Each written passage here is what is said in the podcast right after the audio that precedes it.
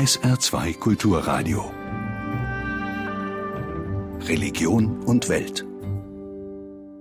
Mit Barbara Lissel. Schön, dass Sie dabei sind. Vor 70 Jahren wurde in Berlin der Besatzungsmächte die Suchdienstverbindungsstelle des Deutschen Roten Kreuzes gegründet. Eigentlich hatte der DRK Suchdienst seine Arbeit schon zwei Jahre zuvor, nach Ende des Zweiten Weltkriegs in München aufgenommen. In der geteilten Stadt Berlin war das zunächst nicht möglich. Für die ausgebombten, verschleppten, vertriebenen Menschen war der Suchdienst oft die letzte Hoffnung auf eine Zusammenführung der verlorenen Familie. Und die Suche nach den Vermissten läuft immer noch. Susanne Pohl ist Inlandspressereferentin des Deutschen Roten Kreuzes. Ist der Suchdienst heute eigentlich noch ausgelastet? Wie viele Anfragen gehen denn nach so vielen Jahren noch bei Ihnen ein? Wir haben im Jahr noch tausende Anfragen in Sachen Zweiter Weltkrieg. Also das ist ein Thema, was jetzt gerade wieder zugenommen hat. Viele Kinder und Enkel möchten gerne mehr wissen über das Schicksal ihres Angehörigen. Und äh, wir haben ja nach Vereinbarung gesagt, bis 23, 2023 werden wir die Suche noch weiterführen. Und deswegen fragen jetzt natürlich noch viele Menschen danach, was ist aus meinem Vater oder meinem Großvater geworden. Und wie läuft denn so eine Abfrage ab, wenn Sie eine Anfrage bekommen haben? Ja, also wir bekommen die Anfrage bei einer Beratungsstelle des Suchdienstes. Wir haben über 90 Beratungsstellen in, ganz, in der ganzen Bundesrepublik. Und dann wird äh, in unseren Archiven geforscht. Wir haben seit den 90er Jahren auch Zugang zu den Archiven aus der ehemaligen Sowjetunion. Also das sind Kriegsgefangenenakten. Wir arbeiten auch mit der Deutschen Kriegsgräberfürsorge zusammen und das sind alles schicksalsklärende Auskünfte. In den seltensten Fällen gibt es noch die Möglichkeit, irgendwie zu sagen, Ihr Vater lebt dort oder dort.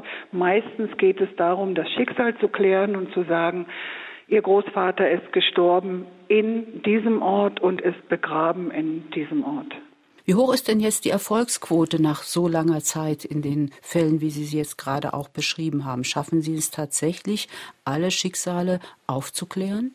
Es waren Ende der 90er Jahre noch über eine Million Anfragen offen. Und wir haben auch jetzt noch rund eine Million Anfragen, die noch offen sind. Also es gibt auch Fälle, wo wir nicht helfen können. Das heißt, dass das auch ein Prozess ist, der sich über Jahre für die, die nach Informationen suchen, hinzieht. Das ist ein sehr, sehr langer Prozess. Also das kommt auch immer darauf an, was die Suchenden wissen. Also wann der letzte Kontakt stattgefunden hat und wie die konkreten Umstände damals waren. Davon hängt es ab, wie schnell und wie erfolgreich die Suche ist. Jetzt haben wir in die Vergangenheit geblickt, in die Zeit nach dem Zweiten Weltkrieg, aber in der Zwischenzeit kommt das Schicksal Vertreibung uns ja auch immer näher über die Flüchtlinge und Migranten, die aus den aktuellen Krisengebieten in unser Land gekommen sind. Die können ihre Hilfe auch in Anspruch nehmen. Ja, also wer in Deutschland ankommt, bekommt sofort auch eine Information, dass er über den Suchdienst des Deutschen Roten Kreuzes seine Angehörigen suchen kann, die er vermisst. Das heißt, wir haben im letzten Jahr 2800 solche Suchanfragen bekommen. Also nach Angehörigen, die entweder zu Hause in der Heimat vermisst werden oder nach Angehörigen, von denen man auf der Flucht getrennt worden ist. Das ist ein sehr, sehr großes Feld und Sie können sich natürlich auch denken, in Zeiten des Internets und in Zeiten des Handys sind diese Anfragen, die zu uns kommen, besonders schwierig. Das sind also alles Menschen, die in, per Handy nicht mehr erreichbar sind und oder auch per Internet nicht erreichbar sind. Die Spitzengruppe unserer Anfragen, das sind die Afghanen, die zu Hause da sehr schwierige Bedingungen haben und auch sehr viel Analphabeten sind, sodass man sich auch über Internet kaum verständigen kann, wenn es überhaupt einen Internetanschluss gibt, der verfügbar ist. Und wie kann dann der Suchdienst überhaupt agieren? Schicken Sie Menschen los vor Ort? Ja, wir schicken auch vor Ort Menschen los. Also es gibt eine Anfrage. Das ist ein standardisiertes Formular, das in 19 nationalen Gesellschaften, also das sind Rot-Halbmond oder Rot-Kreuz-Gesellschaften, äh, verständlich ist und genutzt wird. Und wenn diese Anfrage dann von unserem Suchdienst in München weitergeleitet wird, dann wird ausgewählt, geht es nur um den Herkunftsort oder wie ist die Flucht verlaufen, dann sprechen wir auch die nationalen Gesellschaften in den Ländern an, durch die die Betroffenen geflüchtet sind. Das ist eine sehr, sehr schwierige Aufgabe und die Bedingungen in den einzelnen Ländern sind sehr schwierig. Sie können sich ja vorstellen, dass der Rote Halbmond in Syrien da sehr schwierige Bedingungen hat und wir haben deswegen seit 2013 ein Internetportal eingerichtet, das nennt sich Trace the Face in dieses Portal kann jemand sein Bild einstellen und dann drunter schreiben lassen, ich suche meinen Sohn oder ich suche meine Frau. Und da kann man dann schauen und es gibt immer wieder auch Fälle, wo dann jemand in dieser Bildergalerie seinen Vater entdeckt und dann erfolgt eine Rückmeldung zu der Nationalen Rotkreuzgesellschaft, die dieses Bild eingestellt hat. Und wenn man jetzt festgestellt hat, da lebt mein Vater, mein Bruder, meine Mutter, unterstützen Sie auch Flüchtlinge und Migranten, die in der Bundesrepublik leben, dabei, Familien zusammenzuführen? Also erstmal äh, versuchen wir überhaupt erst einen Kontakt, einen Direktkontakt zwischen den Angehörigen herzustellen. Also wir vermitteln Telefonate und Videokonferenzen zwischen ihnen. Das ist dann erstmal schon für die Betroffenen ein sehr beglückender Moment. Aber wir beraten auch, wenn es um Zusammenführung geht. Das ist die Beratung von Flüchtlingen wie welche Verfahren sie durchlaufen müssen, wenn es darum geht, Visa zu beantragen und wie der ganze Ablauf ist. Das ist ja doch ein sehr schwieriges und umfangreiches Prozedere und da stehen die Beratungsstellen auch zur Verfügung. Sind Sie denn mit Geld und Personal hinreichend ausgestattet? Das Rote Kreuz macht diese Aufgabe im Auftrag des Bundesinnenministeriums und wir haben einen Vertrag mit dem Bundesinnenministerium geschlossen, der auf unserem Rotkreuz-Status beruht. Und dadurch sind diese Sachen finanziert. Susanne Pohl ist Inlandspressereferentin des Deutschen Roten Kreuzes. Unser Thema im Religion und Weltgespräch war die Arbeit des Suchdienstes im Jahre 2017. Was denken und fühlen Muslime in den USA? Dieser Frage ist eine Studie nachgegangen, deren Ergebnisse diese Woche veröffentlicht wurden. Übrigens keine triviale Fragestellung. Schon im US-Wahlkampf fühlten sich viele amerikanische Musliminnen und Muslime durch Äußerungen von Donald Trump missachtet und diskriminiert. Das Thema für Martina Butler. Moslem sein in den USA zu Zeiten von Donald Trump, das ist nicht einfach. Zu dem Ergebnis kommt eine neue Studie des Pew Research Centers. Drei Viertel der Befragten sagten, dass es viel Diskriminierung gegenüber Muslimen gibt. Und die Feindseligkeit wächst, erklärt Greg Smith, einer der Autoren der Studie. Die Zahl der Muslime, die sagen, dass sie Diskriminierung erfahren haben, steigt. Zwar nicht stark, aber es ist ein Anstieg da. Imam Talib Sharif aus Washington kennt die Sorgen von manchen Kollegen im Land, die bemerken, dass sich die Stimmung verändert hat. An manchen Orten haben Imame den Frauen geraten, das Kopftuch abzulegen, damit sie nicht belästigt werden. Trotzdem sind viele der Befragten optimistisch, wenn sie in die Zukunft blicken. Sie glauben, dass sie es mit harter Arbeit zum Erfolg bringen können.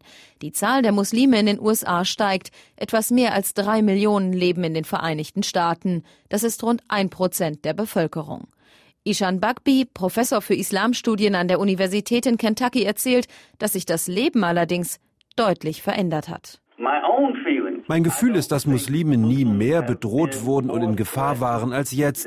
Und das belegt die Studie auch. Imam Talib ist Afroamerikaner. Er war beim Militär. Dies ist sein Land und sein Präsident. Auch wenn er sich im Moment fast ein wenig fremd im eigenen Land vorkommt. Unser Präsident, von dem fühlen wir uns nicht angenommen. Mit Donald Trump und dem Kurs des Landes ist die Mehrzahl der befragten Muslime nicht zufrieden. 74 Prozent meinen, er sei muslimischen Amerikanern gegenüber nicht freundlich eingestellt. Zwei Drittel der Befragten sagen, dass Trump ihnen Sorge bereite. Das deckt sich damit, wen die meisten muslimischen Amerikaner bei der letzten Wahl unterstützt haben. Und das war ganz klar Hillary Clinton. Gut die Hälfte aller US-Muslime ist im vergangenen Jahr mindestens einmal wegen ihrer Religion diskriminiert worden, so das Ergebnis der Studie. Imam Talib hat für die veränderte Stimmung eine Erklärung. Die Menschen tun Dinge, weil sie das Gefühl haben, sie können sagen und tun, was sie wollen. Das macht der Präsident auch und es gibt keine Konsequenzen. Aber gut die Hälfte der Muslime haben im vergangenen Jahr auch Menschen getroffen, die ihnen gesagt haben, dass sie sie wegen ihrer Religion unterstützen. Die Erfahrung hat auch Imam Talib in der Nachbarschaft seiner Moschee gemacht. Seine Augen strahlen, wenn er davon erzählt. Well, from the people von den Menschen, unseren Nachbarn, fühlen wir uns umarmt und das macht Mut. Muslime wollen Teil dieser Gesellschaft sein, ihren Beitrag leisten. Neun von zehn US-Muslimen haben der Studie zufolge gesagt, dass sie stolz seien, Amerikaner zu sein. Imam Talib ist einer von ihnen. Wir sind Amerikaner und Bürger, wir sind nicht diejenigen, die Probleme machen, sagt Imam Talib. Er will mit seiner Gemeinde zur Verständigung beitragen, sowie die Muslime, die die Bewegung Miete Muslim gestartet haben.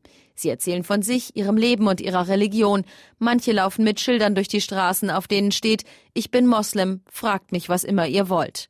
Sie wollen ins Gespräch kommen, fragen und Ängste ausräumen. Sicher eine bessere Kommunikationsstrategie als Twittern.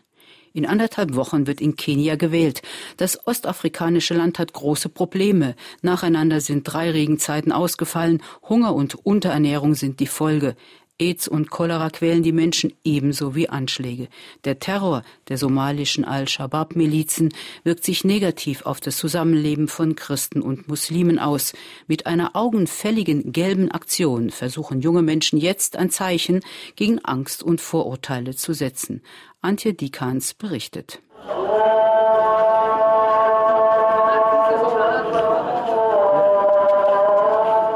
An der Jeddah-Moschee versammeln sich junge Männer zum Gebet. Sie ist eine der bekanntesten in der kenianischen Hauptstadt Nairobi, denn sie liegt direkt am Rande von Kibera, dem größten Slum. Zuletzt ist sie noch bekannter geworden. Die Jeddah-Moschee leuchtet in knalligem Gelb, von der Wand bis zum Dach. Muslimische Jugendliche haben sie angestrichen, gemeinsam mit jungen Christen, erzählt einer der Maler. Members from the Islamic community and also the Christian community, we came together so that we can be able to paint the mosques and the churches together. Genau wie der Moschee hätten sie auch der Kirche zusammen einen neuen Farbton verpasst. Die liegt nur ein paar hundert Meter weiter. Muslime und Christen leben in dem Slum wie auch an anderen Orten Kenias eng beieinander oft ein explosives Verhältnis. Die Leute mögen sich nicht, sagt der anglikanische Priester Albert Voresha. Sie reden schlecht über die andere Religion. So wird das auch unseren Kindern schon eingeimpft. Besonders schlimm ist es, wenn in dem ostafrikanischen Land mal wieder Islamisten aus dem benachbarten Somalia zugeschlagen haben. Vor gut drei Jahren griffen sie ein Einkaufszentrum an. Es gab Anschläge auf eine Universität und auf einen Bus.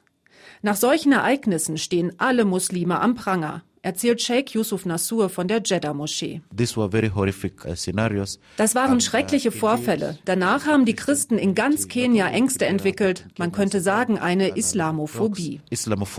Uh, das Projekt mit den gelben Kirchen und Moscheen soll dieser Entwicklung gegensteuern. Color in Faith nennt es sich, frei übersetzt eine Farbe, die für gegenseitiges Vertrauen stehen soll. Initiatorin Nabila Alipai erzählt, warum die Wahl auf Gelb fiel.